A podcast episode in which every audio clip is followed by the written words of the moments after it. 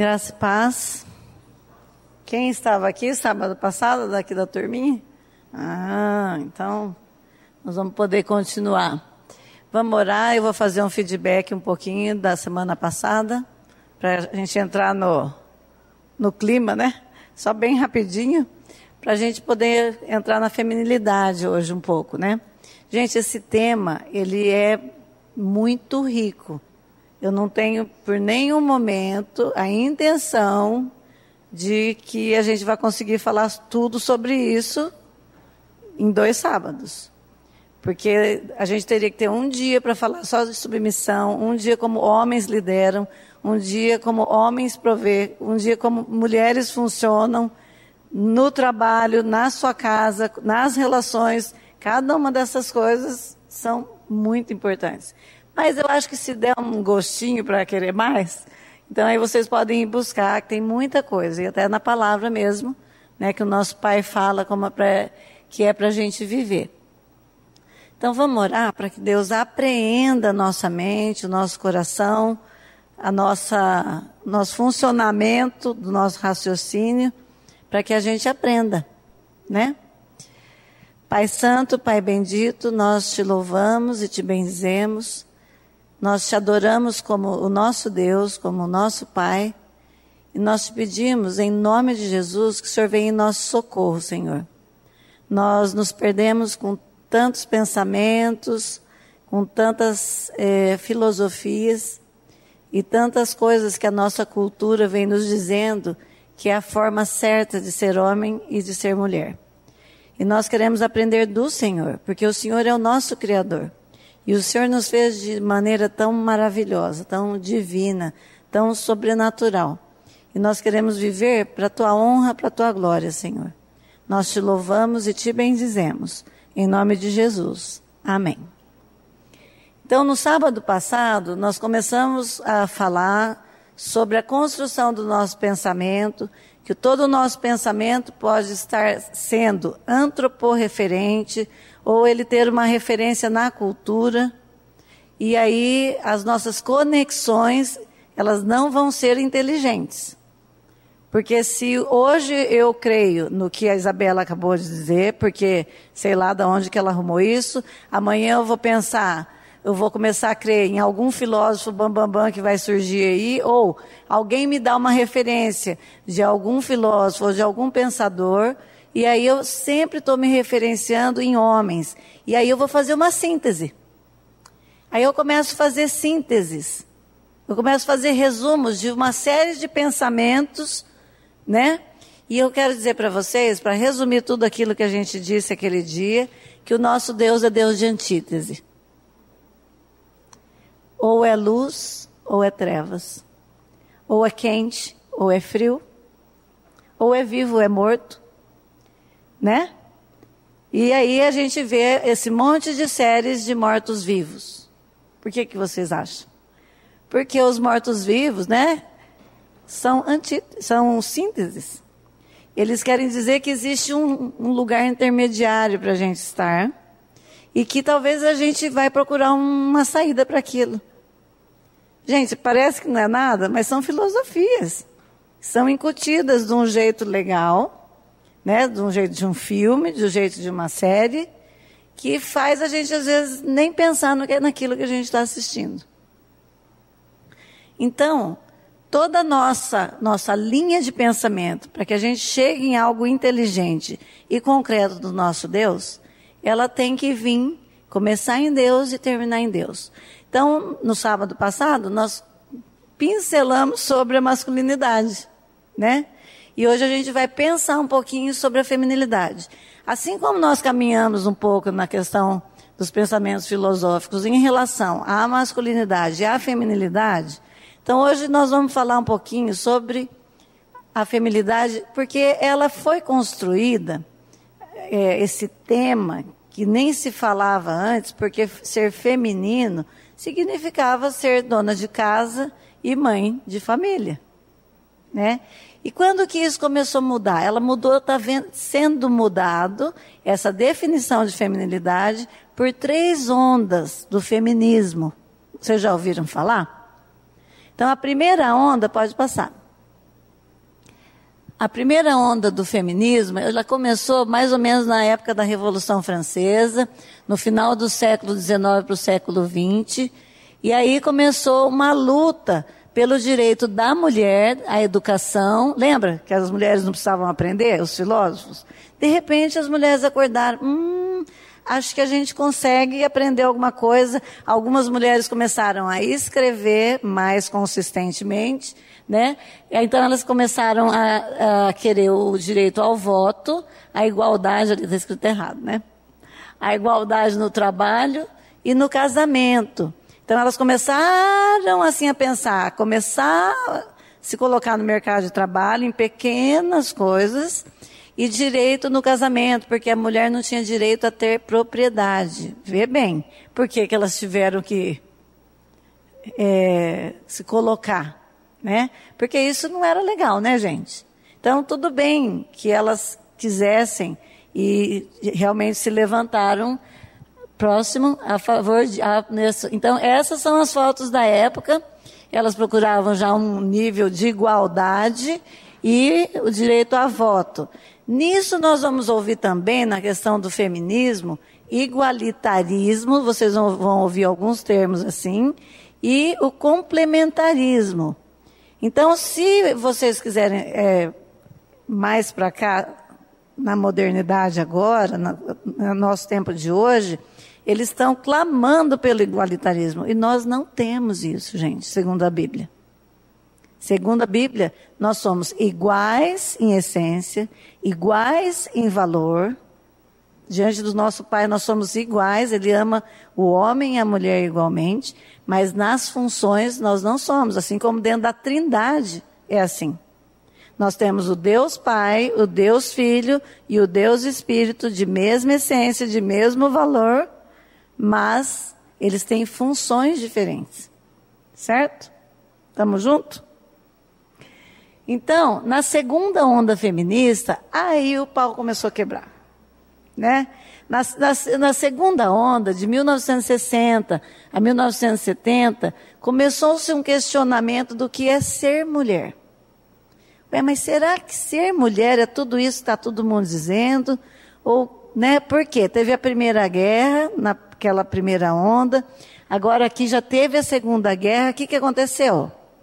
Enquanto os homens foram para a Segunda Guerra, as mulheres tiveram que trabalhar. E quando eles voltaram, elas falaram: ah, a gente não quer mais brincar disso, não, nós gostamos da experiência. Por quê? Porque a gente produz, a gente cria. Gente, a gente precisa entender que nós somos filhos de um pai criativo. Ele criou céus e terra. Então imagina, a terra era sem forma e vazia. Era o caos. E ele chegou, ele começou céu para cima, terra para baixo, riozinho andando, peixinho nadando aqui, passarinho voando ali, árvore nascendo, fruto nascendo e tudo funcionando. Que lindo. Então, quando a sua vida tiver um caos, não tema. Nós temos um Deus que põe caos, põe ordem nesse caos aí de dentro. Se ele pôs ordem em tudo aquilo, o que é um caos interno nosso para ele? Né?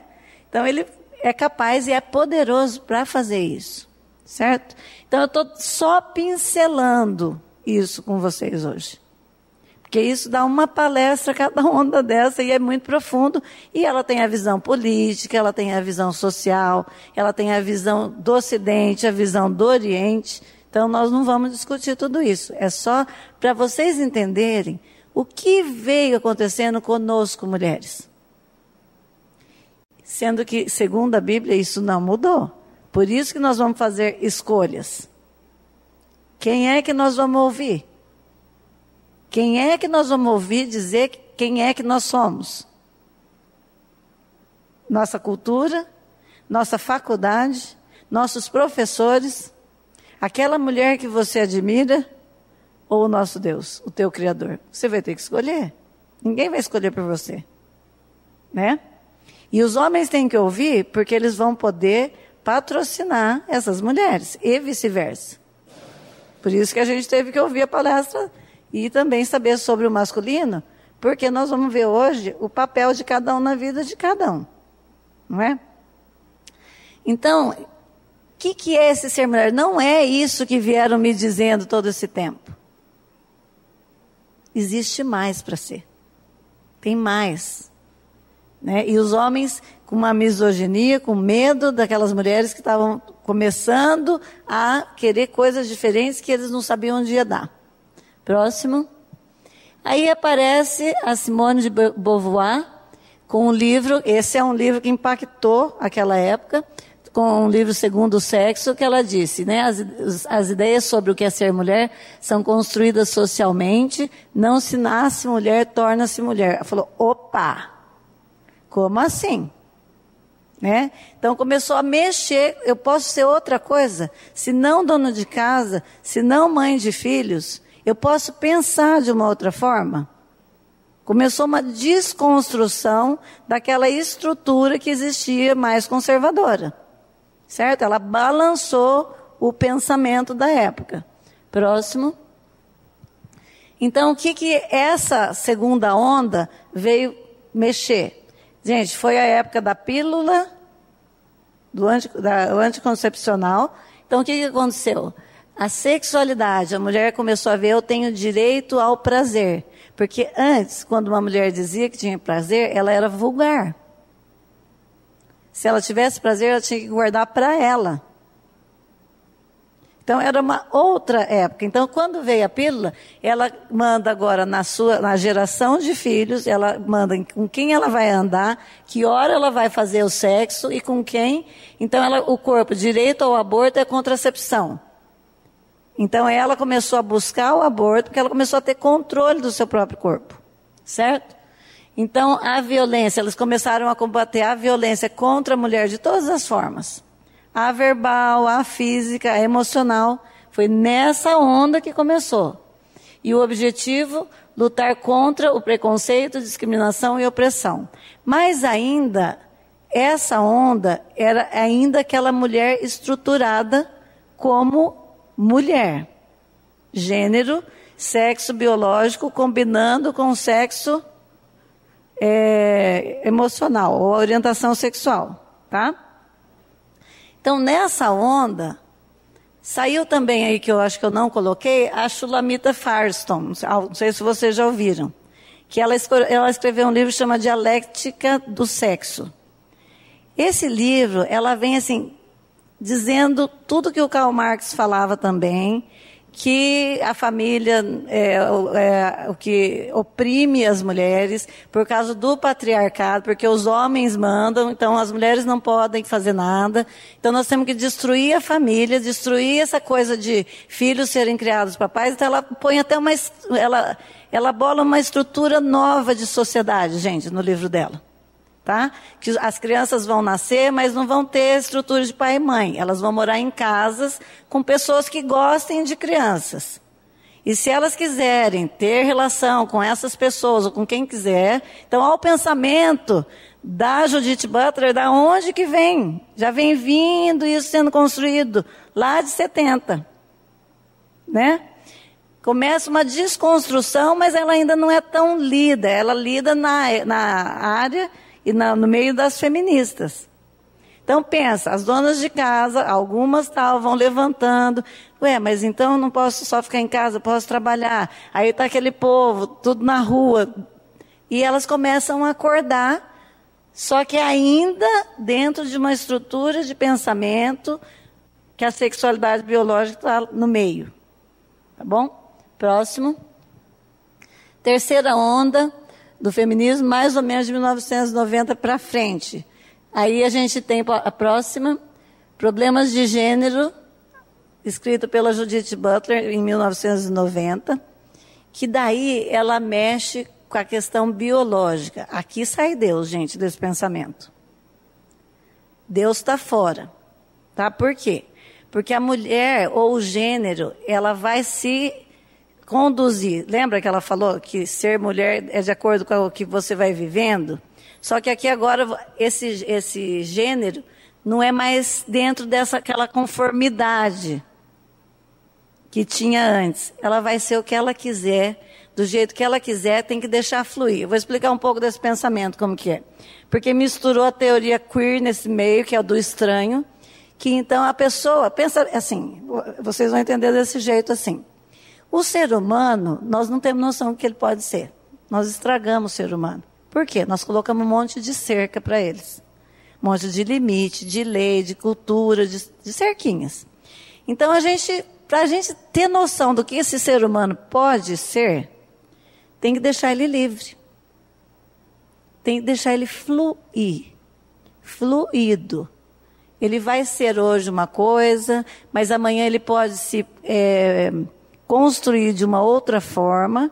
Então ele vai se construindo da forma que ele quiser. Que não tem, pode ter nada a ver com esse formato que nós achamos que mulher tem. Então eles eliminaram o biológico. Então, se vocês quiserem assistir um vídeo que chama Lavagem Cerebral, de um jornalista norueguês, são oito vídeos, é excelente para vocês entenderem essa sequência de pensamentos. O que, que, que ele fez? A Noruega e mais quatro países se juntaram para fazer pesquisa de ideologia de gênero. E esses países davam muito dinheiro para esse pessoal pesquisar. Quando ele viu o tanto de dinheiro que dava, ele falou: Bom, eu vou ver o que, que eles estão fazendo com esse dinheiro todo. Só que daí ele começa a pesquisar e ele vê que não existia ciência dentro da pesquisa. Porque eles não se baseiam na ciência. Só no que eles veem dentro dos Gente, essa chama ideologia, é a ciência das ideias. A nossa luta hoje é contra ideias. Por isso que não pode deixar implantar na escola uma coisa que é um experimento com as nossas crianças. Experimentos que já têm um alto índice de suicídio, gente. Vocês sabem, a gente não tinha suicídio infantil. Isso não é divulgado na mídia. Só quem convive em hospitais sabe. Né? Então é bom que a gente saiba. E o tanto de gente se cortando e tal, porque porque a estrutura psicológica da pessoa está fragmentada. Porque os nossos pensamentos estão fazendo sínteses. Então, se os nossos pensamentos estão com o nosso Deus, que é o nosso Criador, então eu vou me construindo, me identificando com Cristo, que daí é uma outra coisa falar sobre identidade, bem profundo, a minha identidade vai ficando íntegra. certo? Isso é maturidade emocional. Porque as partes se combinam. O que eu, me, eu penso, quem eu sou, combina com quem eu sou biologicamente. Se eu tenho que pensar ao contrário, eu me fragmento. E eu sofro para isso. É difícil, gente, não é?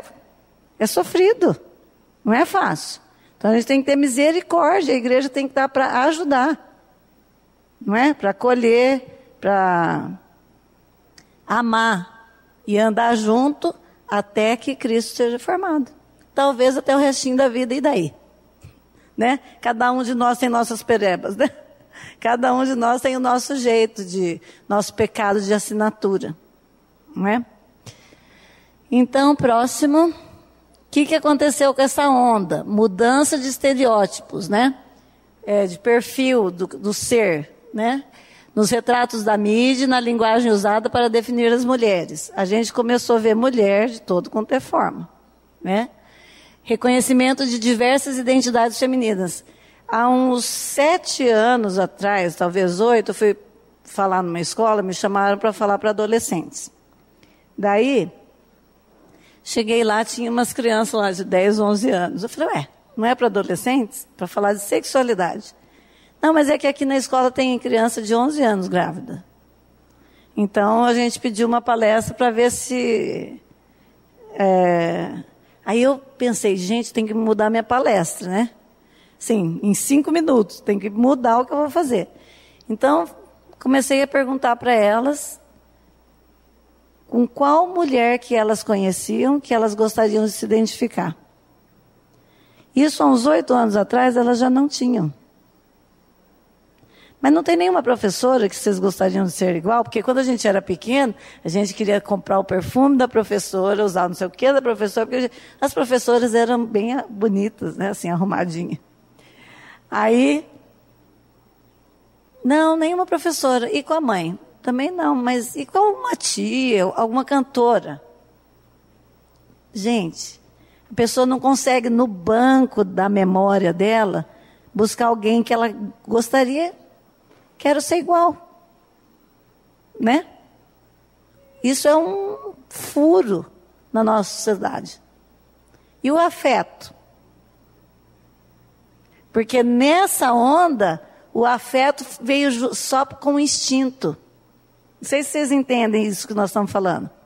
Você segue o seu instinto sem a razão. E afeto sem razão, gente, né? Se vocês verem o afeto do Velho Testamento, ele é nosso Deus é profundamente afetuoso, mas com razão. Né? É um afeto que anda junto com a razão. Então, se você tem um afeto instintivo, você é infantil ainda. Então, pede para o Senhor te ensinar o afeto com razão, que anda junto com a razão. Isso é outra palestra, né? Então, mas eu quero que vocês guardem isso, porque nessa onda, o afeto é instintivo, você flui. Então, se uma criança quer transar com o pai, está liberado. E o pai acolhe a sexualidade da criança e tem um incesto com a criança. Porque nós não sabemos o que a criança é capaz, porque nós pusemos freio. É sério, gente. Né? Então, reconhecimento das diversas identidades, abandono da ideologia do feminismo vítima, nós somos as coitadinhas. Que coitadinhas? Nós somos fortes. Empoderamento da mulher, né? Interpretação pós-estruturalista do gênero e da sexualidade, empoderamento da mulher. Eu acho que eu falei para vocês sobre a ONU do ano passado, do 95, da outra vez.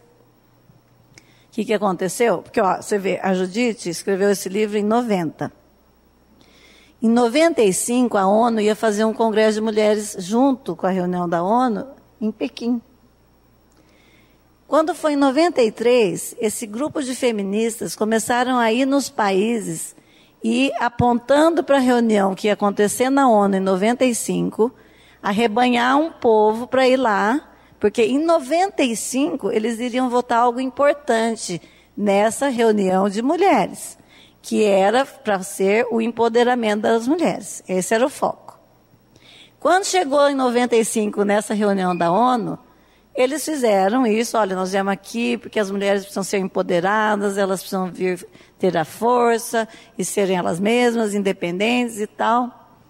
E junto com esse, esse momento, eles falaram, e também a gente quer aproveitar para propor a mudança da palavra sexo para gênero, em todos os documentos da ONU. Foi ali, gente. A gente estava dormindo de meia em casa. Foi uns lobby lá, quem sabe, vocês podem entrar na internet e ler sobre, pedir sobre isso. Vocês vão ver como que foi que aconteceu. E aí, eles ficaram, pegou eles meio assim, mas e daí se a gente falar gênero, o que, que isso vai reverberar aí para o futuro? Eles não sabiam direito, mas parecia uma palavra legal. Ué, ok. Porque a proposta foi gênero feminino e gênero masculino no primeiro momento. Mas aí tirou o quê? O biológico. E aí, então, de 95 em diante, todos os documentos da ONU e que foram usados nesses meios assim, foi colocada a palavra gênero. E aí, agora, nós estamos falando de gênero, tem, acho que 157 a última vez, tipos de gênero. E também não tem mais muito interesse de porque é, de classificar, porque você pode ter esse gênero hoje, na hora que você vai preencher um cadastro, tem, acho que, não sei se é no Facebook, tem uma lista de não sei quantos gêneros. Só que hoje você pode estar com aquele gênero, então amanhã você pode estar outro. Já já vai ser só escrito assim, fluido. Porque acho que eles não vão querer nem saber, porque amanhã você vai ter que entrar lá no seu perfil e mudar de novo. Porque você está fragmentado. Você acorda e não sabe o que, que você tem que ser. Então, viu que nós arrumamos um problema? Eu acordava, sei que sou mulher. Lembra o homem? o que tem a provisão, ele sabe porque ele vai acordar amanhã. Ele sabe o que, que ele vai ter que prover. Então ele não acorda deprimido. Ele acorda focado. Porque ele já sabe o que ele vai fazer. Então eu estou num processo na minha vida, ok, mas eu não vou ficar aqui a vida inteira. Eu quero chegar lá. Então, para eu chegar lá, eu tenho que acordar amanhã e ir em direção àquilo. Não é ficar pensando, ó oh, dia, ó oh, mês, ó oh, azar, né? Como eu, né, eu, esses dias eu li uma frase assim: egoísta é aquele que não pensa em mim. Né? Porque a pessoa acha que o mundo deve girar em torno dele. Mas o nosso Deus não faz isso. Então vamos, deixa eu ver aqui meu. Tá. Aí então nessa terceira onda nós temos isso aí que vocês já viram, que é nessas épocas, né, a marcha das vadias pela igualdade de direito, a, lá, sem feminismo não há comunismo, né? Porque o feminismo agora entrou é, dentro desse pensamento que vai destruir a família, vai destruir o patriarcado e a Ai, esqueci o negócio. Pode passar. Ah, a questão de você ter é, bens, né, que faz essa coisa do poder. Então, aí você ganha a liberdade que é essa briga, então, para a gente ter, tenho direito ao meu útero. Então, aqui entra uma coisa que é que a mulher não tem mais obrigação de ser mãe. Vê bem que Deus criou a gente para ser mãe. A nossa função é receber o espermatozoide, mas você não é mais obrigada, você não é uma parideira. Então, essa turma, eles bancam fortemente, gente, a pesquisa da biotecnologia. Aquelas que vocês veem nos filmes, de pessoas sendo geradas em tubos. De vez em quando a gente assiste algum filme assim, tipo A Ilha, né? Já assistiram? Então, que é para ir organizando a nossa mente para a gente saber que já existe essa, essa pesquisa. Para o feto ser gerado fora do corpo. Porque daí a mulher não passa por essa triste coisa de ter filhos. Jesus. Que a maior bênção da vida é a gente gerar uma vida. Por isso que Deus nos chamou de pró-criadores. Filho, eu sou criador. E eu vou te dar de presente você experimentar gerar uma vida. Quando você vê esse nenê nascer, você vai sentir o que eu senti quando eu te fiz do pó da terra. Só que Deus gera do nada, né? E a gente precisa de dois para gerar. Não é? Então, é, aí, enfim, quem nós somos? Dá uma olhada, gente. Acho que até passamos a fase da Barbie já, né? Ainda tem umas aí que você vê na internet que tentando fazer milhões de cirurgia para ficar parecida com a Barbie, né? Então, será que a gente é uma Barbie? Será que é uma mulher empoderada, toda resolvida? Ou será que a gente é uma dona de casa que fica pensando nas receitas? O que, que é certo a gente ser? Né? Será que a gente é uma piriguete gospel? Olha lá. Precisa, aquela ali precisa da Bíblia para complementar o vestido, né? É uma, a Bíblia é uma extensão da roupa dela, porque a hora que ela senta tem que pôr a Bíblia no colo, né? É. Aí ou a gente é bem empoderado, eu posso fazer qualquer coisa porque eu sou forte. Aí a gente joga fora aquele versículo que as mulheres são frágeis. Um vaso mais frágil em algumas coisas, tá? Deus é bem claro nisso. Então a mulher pode fazer qualquer trabalho. Vocês já viram um grupo de mulheres chegando na Amazônia e falando, nós vamos desmatar essa área aqui? Cadê? Vocês já viram um cano estourado na rua? A mulherada falar, daqui que a gente conserta? Aí eu não vou entrar nesse barro aí, não. Gente, está dentro da gente, da nossa estrutura do DNA, as coisas. Assistem esse vídeo que eu falei para vocês de lavagem cerebral, vocês vão ver. Então, é, lugar de mulher na política, sim, nós podemos fazer várias coisas, mas quem nós somos? Quem é que nós somos? Quem é que a gente deve ser? Nós devemos ser para o mundo ou devemos ser para Deus? Quem é que você quer ser? Você quer ser uma mulher do mundo? Para ser moderna?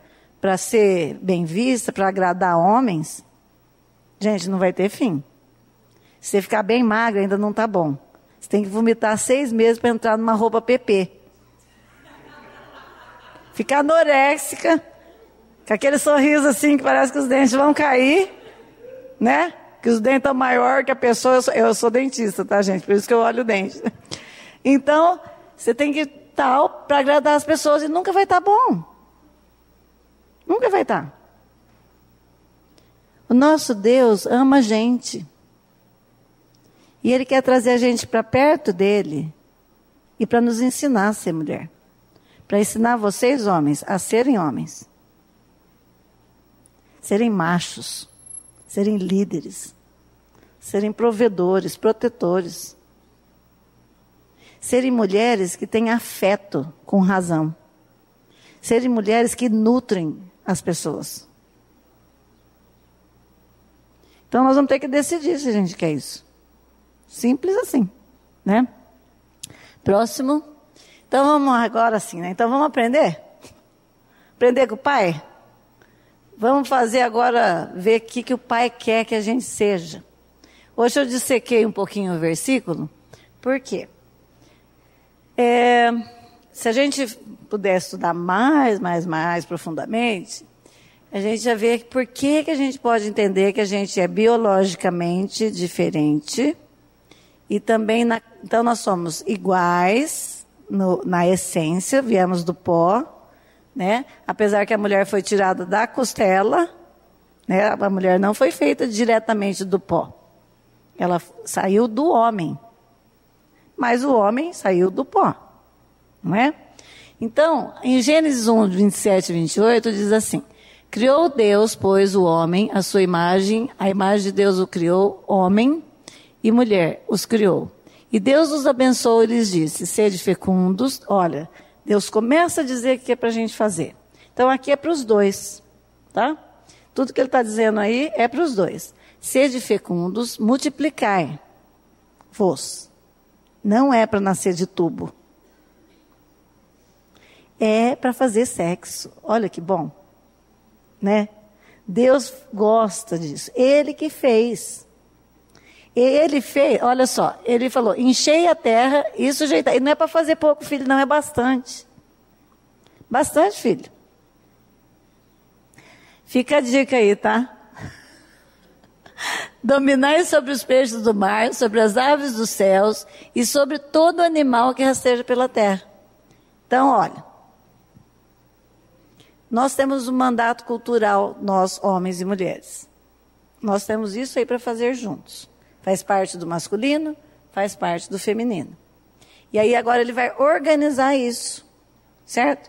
Então, nesse lugar onde fala macho e fêmea, homem e mulher os criou, a palavra para homem é zakar, no hebraico, e a palavra para mulher é kebá, certo? E aquele homem lá em cima é Adam. Adam significa terra, aquele que veio da terra. Então, é homem no sentido humanidade, certo? E aqui embaixo é no sentido de diferença biológica: macho e fêmea. O macho que tem pênis e a mulher que tem vagina. É isso que está falando. Tá? Próximo. Aí em Gênesis 2,18, disse mais o Senhor Deus. Gente, na criação, primeiro ele fez o homem do pó da terra. Criou o homem, soprou na narina fôlego de vida. Então, quando a gente sabe que alguém está pensando em suicídio, a gente ora assim para a pessoa: Pai, o Senhor soprou fôlego de vida nela um dia. Sopra de novo. Porque ela não está querendo essa vida. Então, Senhor, vem e sopra fôlego de vida na vida dessa pessoa. Para que ela entenda o que é essa vida plena que é viver com o Senhor. Né? Para Deus. Porque o único que faz isso na pessoa é Deus. Para a pessoa entender. Não é? Então, olha só, ele diz assim: não é bom que o homem esteja só. Então, ele, ele disse: far-lhe-ei uma auxiliadora que lhe seja idônea. Essa palavra auxiliadora é Ézer. Essa palavra Ézer significa socorro, aquela que responde. Então, o que, que vai acontecer, gente? O homem vai ter iniciativa e a mulher vai ser responsiva. Ela vai vir junto para ajudar. Então, Deus não nos fez para ter iniciativa. Por que, que a serpente foi na mulher? Porque ela ia responder. Porque Deus nos fez assim, responsivas. Para a gente quer ajudar, quer facilitar a vida do outro. Certo? Então, quando a mulher não funciona assim, que ela começa a ter iniciativa, o que, que acontece com o mundo? Tá do jeito que tá, né? Todo mundo iniciando coisas e tudo pela metade. Olha os casamentos. Você fala assim para o casal: vocês estão conversando sobre os planos de vocês? O que, que vocês vão fazer? Não. Nunca conversamos. Porque cada um está fazendo um plano. Todo mundo está tomando suas iniciativas. Então, olha só, Deus criou uma que fosse iniciar também. Criou uma ajudadora para algo que Adão já ia fazer, que era liderar. E isso não significa que um é menos que o outro. Quando a gente pensa em submissão, só um pouquinho, que nós não vamos falar disso hoje, a gente pensa na Trindade. A Trindade, Deus criou, ele gerou o filho, porque ele era o unigênito do Pai, lembra? Depois, quando gente, ele morre na cruz, nos coloca nele naquele momento, nos embrulha nele, ele ressuscita, nasce a família de Deus. E agora ele passa a ser primogênito. Lembra? Então, até a cruz, Cristo é o unigênito do Pai. Presta atenção na Bíblia. Da cruz em diante, ele é o primogênito, o nosso irmão mais velho. Lembra? Então, Deus estava fazendo isso e ele combina lá com Jesus. Jesus, esse povo vai pecar, então, Espírito Santo, que tal ir lá e convencer eles, vocês são pecadores. Né? Quem que convence a gente que a gente é pecador? Espírito Santo de Deus. Aí Jesus talvez tenha se oferecido, né? Talvez, ou o pai deve ter dito para ele. Você vai lá e salva eles. Vai ser paulada, vai ser na cruz.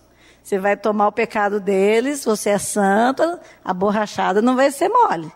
Aí Jesus, não, eu vou cordeiro foi imolado antes da fundação do mundo. Então, antes que Deus colocasse ordem no caos, Jesus já estava imolado. Lembra da provisão de Deus? Né?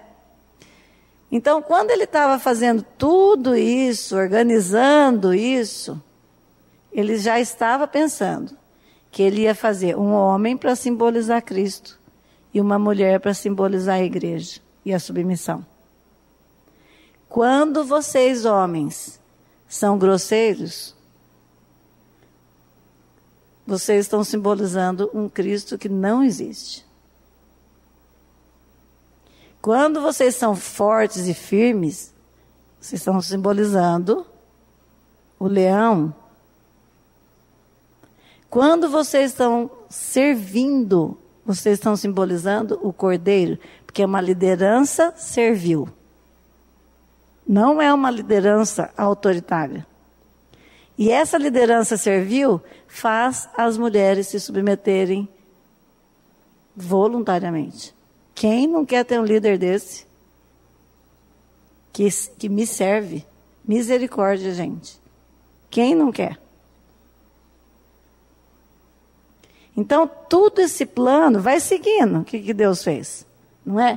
Então, ele fez essa auxiliadora, tinha um plano, tem uma ordem. Então, essa trindade que eu estou falando, como que ela funciona? O pai mandou o filho, o filho obedece o pai. Porque o pai, o filho obedeceu o pai, o pai diz assim, ó, todos os joelhos se dobrem diante do filho. O filho morre, o espírito vem, o espírito é escondido.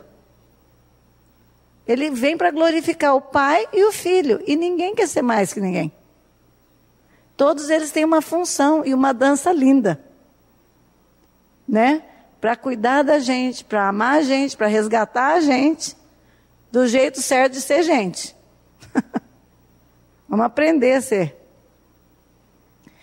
E aí essa auxiliadora então vai ser idônea, ela vai, essa é a palavra idônea, que é quinegdo, é aquela que anda ao lado. Então é um socorro que está sempre ao lado, que vai emprestar a visão dela, que vai socorrer, que vai palpitar, porque se a mulher sabe, está vendo uma coisa e não fala, é pecado, gente. Que ela está ali para fazer isso. Aí ele vai decidir. E a gente, se ele não decidir o que nós falamos, a gente não vai dizer bem feito. Depois se errar. Porque estamos todos aprendendo. Nós estamos todos no mesmo processo. Não é? Próximo. Aí em Gênesis 2, 23, disse então, aí tá. Deus deu um sono para Adão. Adão acordou, deve ter achado, meu Deus. Que mulher. Vocês imaginam Eva, gente? Que jeito vocês acham? Tipo Barbie? Eu acho que ela era gordinha. Né? Não sei que jeito que ela era, mas a gente sabe que era perfeita. Perfeita. E Adão deve ter olhado para ela e falado, ele, uau, esta sim é osso dos meus ossos e carne da minha carne. Ela será chamada agora, olha outro nome aí, Ixá. Porque do homem, do Ixi, foi tirada. Então, ela é uma mulher côncava para um homem convexo. Agora é complementariedade. Olha que lindo que é isso. Agora é complementariedade. Lá era sexo biológico, quando criou macho e fêmea. Aqui não, é aquela que me complementa, que saiu de mim. Às vezes a gente quer se. Então, o que a terceira onda veio dizer é que nós não precisamos de homens. Veja que tem oficina de siririca, gente. Na USP teve oficinas de siririca. Siririca é masturbação feminina. Para as mulheres aprenderem a se resolverem sozinhas e não precisar de homens. Vocês sabiam? Eu nunca tinha nem ouvido falar nisso. Mas olha, assim, chega num ponto. Deus nos fez com todo esse capricho. Com, se vocês perceberem os nossos corpos, as nossas complementariedades, é tão lindo, é tão maravilhoso o que Deus fez. O mundo faz tudo para distorcer, porque o pecado fez isso conosco. Ele colocou uma tensão entre homens e mulheres. Porque quando Eva deu a fruta e Adão comeu, criou uma desconfiança de tudo que o outro oferece. E nós somos assim uns com os outros. Se o marido fala, você combina uma coisa, o outro olha, mas será? Acho que está com golpe, hein? Tal, né?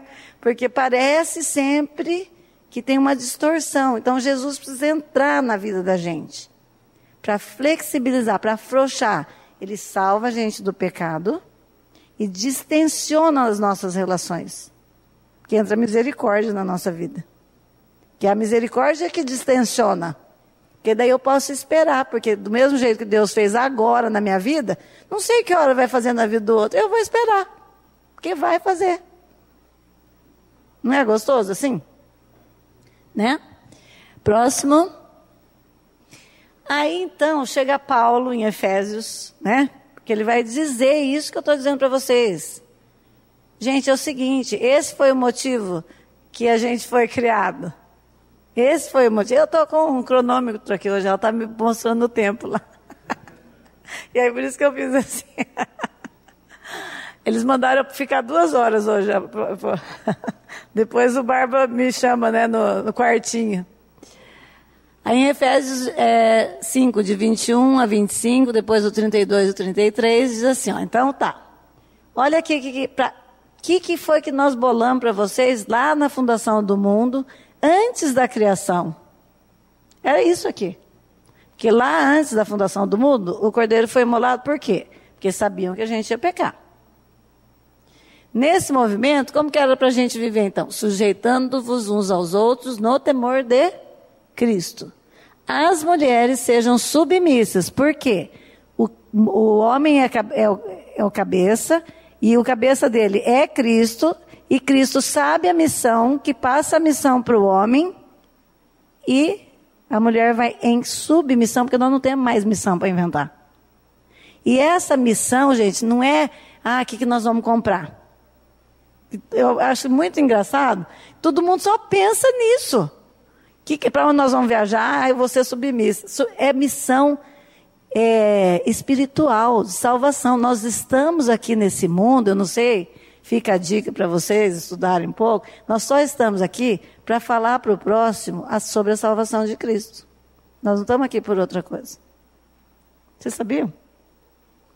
Não é para fazer faculdade legal, não é para conhecer todos os países do mundo, que agora tem uma neura para viajar. Se eu não viajar, eu vou morrer. Que que é isso, gente? Meu Deus, né? Então, assim, eu vejo hoje umas necessidades. Legal viajar. É legal. Mas não é o fim de todas as coisas.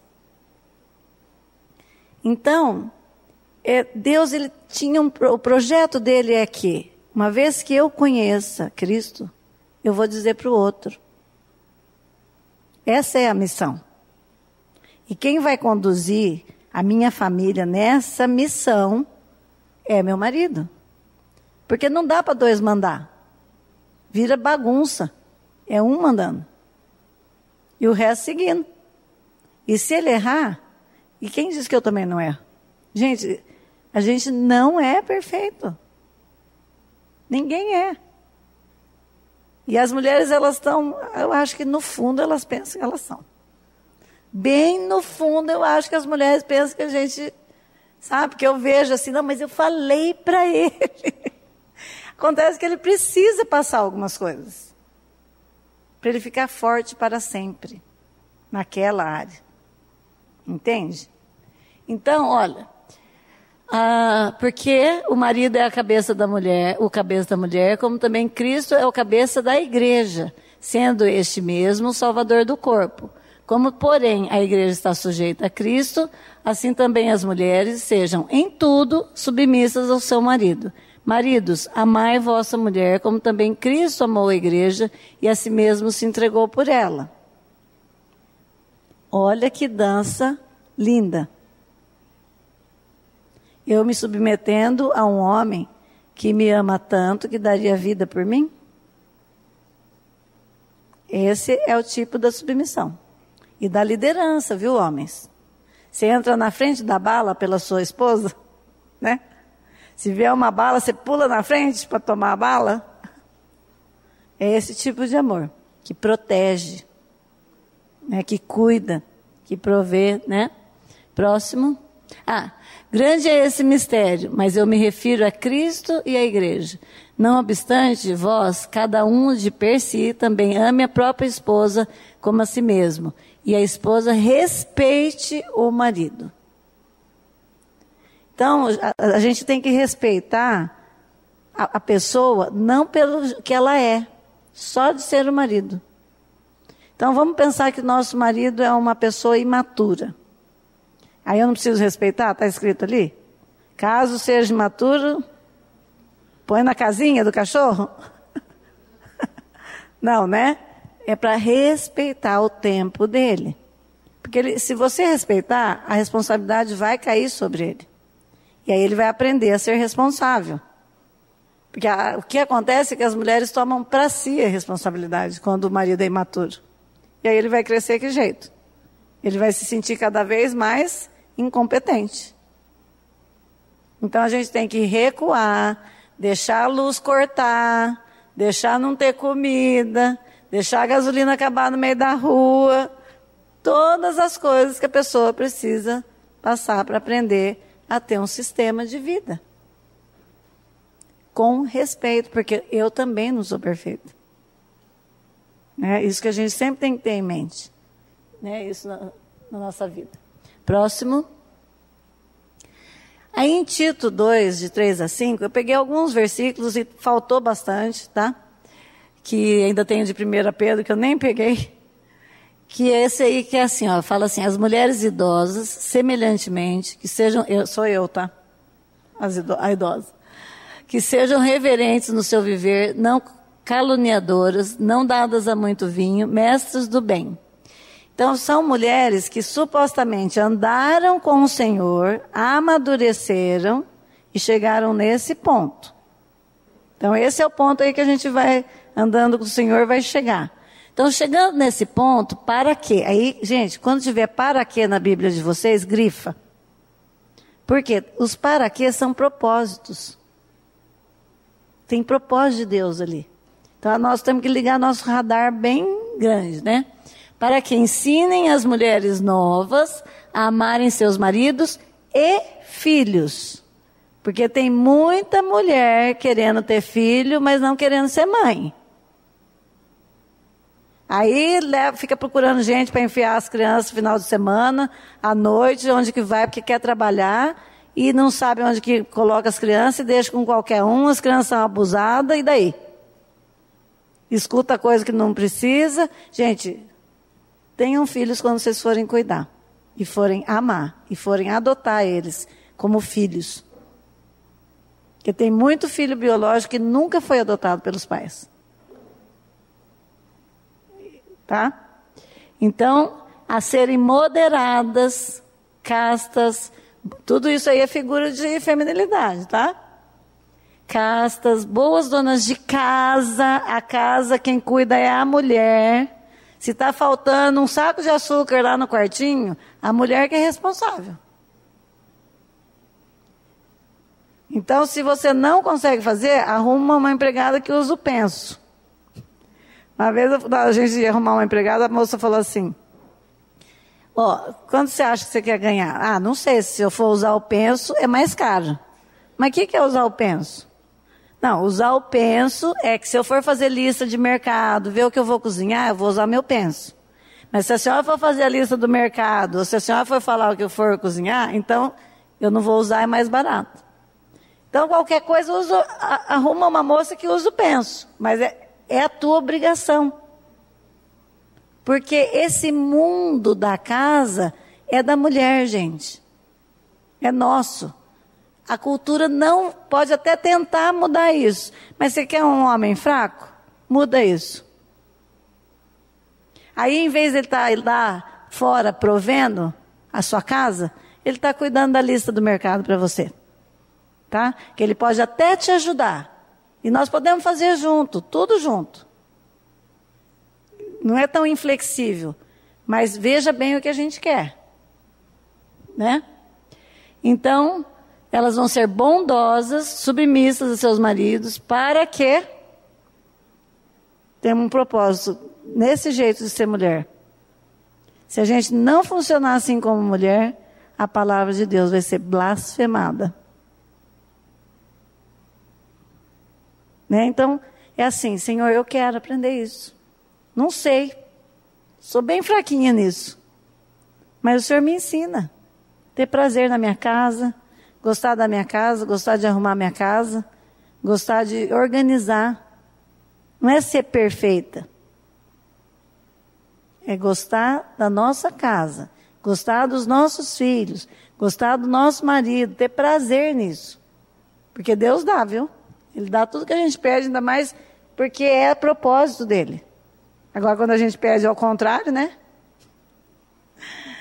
Próximo. Deixa eu ver. Aí em Provérbios 31, 10 e 11 diz assim, ó, mulher virtuosa, quem a achará? Quem a pode achar? Pois o seu valor muito excede ao de joias preciosas. O coração do seu marido confia nela e não lhe haverá falta de lucro. A mulher virtuosa vai estar de mini saia? Vai estar lá na rua se expondo? Ela está escondida, que ela tem que ser achada. Lê lá. Quem a achará? Ela é tão especial que ela não precisa sair caçar. Ela vai ser encontrada. Porque o valor dela é muito grande. Isso é sério, gente. Porque nós voltamos para a iniciativa do homem e para essa resposta da mulher. A iniciativa de procurar e de achar alguém. Vocês já viram que tem algumas meninas assim, que as mães falam: Ah, eu queria que meu filho namorasse essa menina. Começa a fazer aquela confusão, né? Daqui a pouco, outra mãe. Ah, eu queria que meu filho namorasse essa menina. Falei, mas é só uma, né? Tem 15, mas por quê? Porque ela está guardada. Ela está ali, ela está tá aparecendo aquelas figuras, aquelas coisas de castidade, de feminilidade, de fidelidade, de representação daquilo que o Senhor chamou a gente para ser. Então, se entrar uma mulher aqui bem vestida, hoje eu vim de saia, não estou tão assim, mas era para a gente lembrar que a gente é mulher. E é gostoso de ser. Né? É gostoso de representar essa mulher que Deus fez. E que bom que a gente acha um marido que acolhe a nossa feminilidade, sem medo. Porque nós somos tão capazes quanto os homens, na nossa racionalidade, no nosso emocional. Só que a gente vai usar aonde Deus disse para a gente usar. Então, esse, olha só, o coração do marido confia nela. Porque é uma mulher confiável. Ele não teme.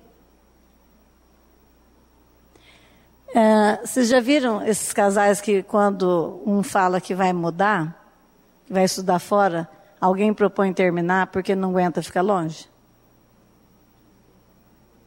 Não é uma moça dessa.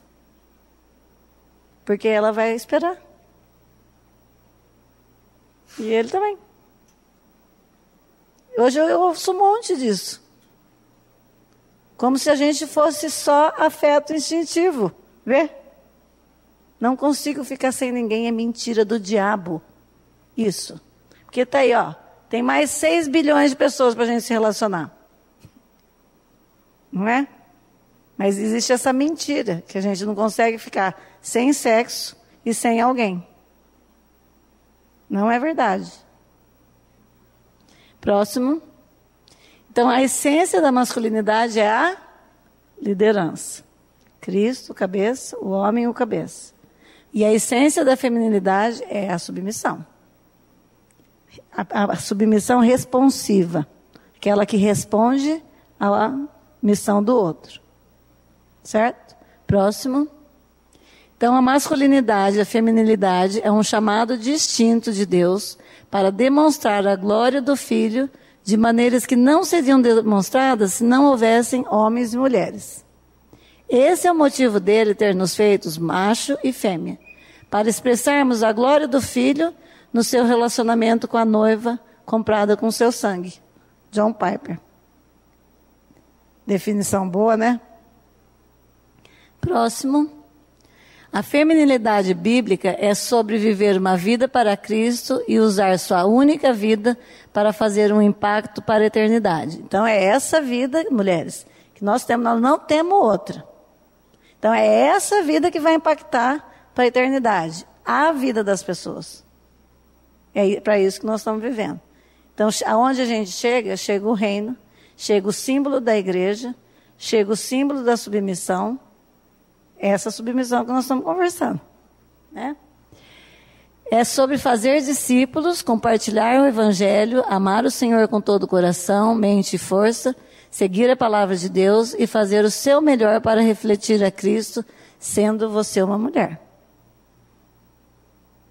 É um chamado para a gente. Tomara que aqueça o coração da gente, né? Próximo. É um acolhimento interior da nossa feminilidade e masculinidade, torna-nos receptivos ao amor de Deus. Então, quando eu acolho, eu sou mulher, eu gosto de ser, então a gente torna receptivo. Eu começo a me encaixar na história. Eu deixo de estar fragmentado. Por isso que uma pessoa com dificuldade na sua sexualidade, a gente tem que esperar esse processo, gente, até chegar aqui. Não é? Então, que nos fecunda e nos transforma à sua imagem. No amor inclusivo de Deus, somos convidados a nos reconciliar com a nossa sexualidade, de modo a sermos reconciliados com o outro modo, o outro, de modo a sermos uma unidade e finalmente um em Cristo eu única, eu com ele um, e depois eu, ele e Cristo um. Certo? Próximo. Está acabando, tá? Acho que esse é o último. A masculinidade madura lidera, protege e provê, enquanto a feminilidade se submete, socorre, responde à necessidade do homem e cuida ou nutre emocionalmente e afetivamente. Que eu esqueci de falar, que o afeto feminino vacina as pessoas de doença, gente. Quando as mulheres saíram de casa para trabalhar, olha o que, que aconteceu com a emoção das pessoas. A sociedade está medicada. Então, vocês podem calcular o preço do que vocês querem fazer. Né? E como fazer?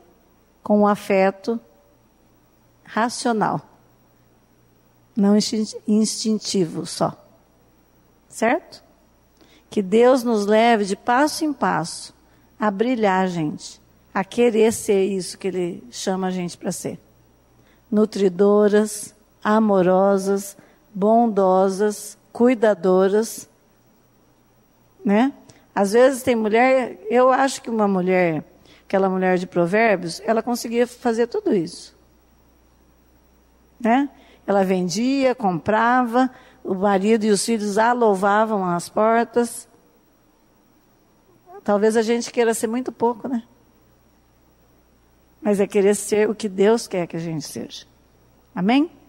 Vamos orar?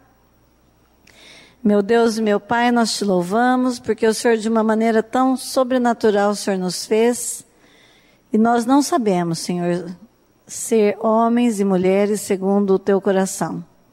E nós te pedimos, em nome de Jesus, que o Senhor nos ensine. Nós vimos uma pequena parte de tudo aquilo que o Senhor sonhou para nós e propôs para cada um de nós. E nós também vimos tudo o que o mundo impregnou nas nossas mentes, para que a gente fosse. Nós queremos jogar tudo isso fora, Senhor. Que o Senhor possa limpar a nossa mente, quebrar toda a fortaleza e sofisma que se levanta contra o conhecimento de Deus. E que o Senhor possa trazer a nossa mente cativo ao conhecimento de Cristo. Nós te louvamos e te bendizemos por cada vida aqui. E é no nome de Jesus que nós oramos. Amém. A Livraria PIB Londrina procura selecionar cuidadosamente seus títulos e autores a fim de oferecer um conteúdo alinhado com o Evangelho de Jesus Cristo Bíblias, livros de teologia, devocionais, literatura infantil, biografias, comentários bíblicos e muito mais. Dispomos também de um acervo de CDs e DVDs das mais de 5 mil mensagens ministradas na primeira Igreja Batista em Londrina. Visite a Livraria PIB Londrina e conheça ainda mais. Livraria PIB Londrina, de segunda a sexta, das 13h30 às 18 horas endereço na Avenida Paraná, 76A, próximo ao Calçadão, bem no centro de Londrina. Ligue para 3372 8921 ou acesse o site www.livrariapiblondrina.com.br.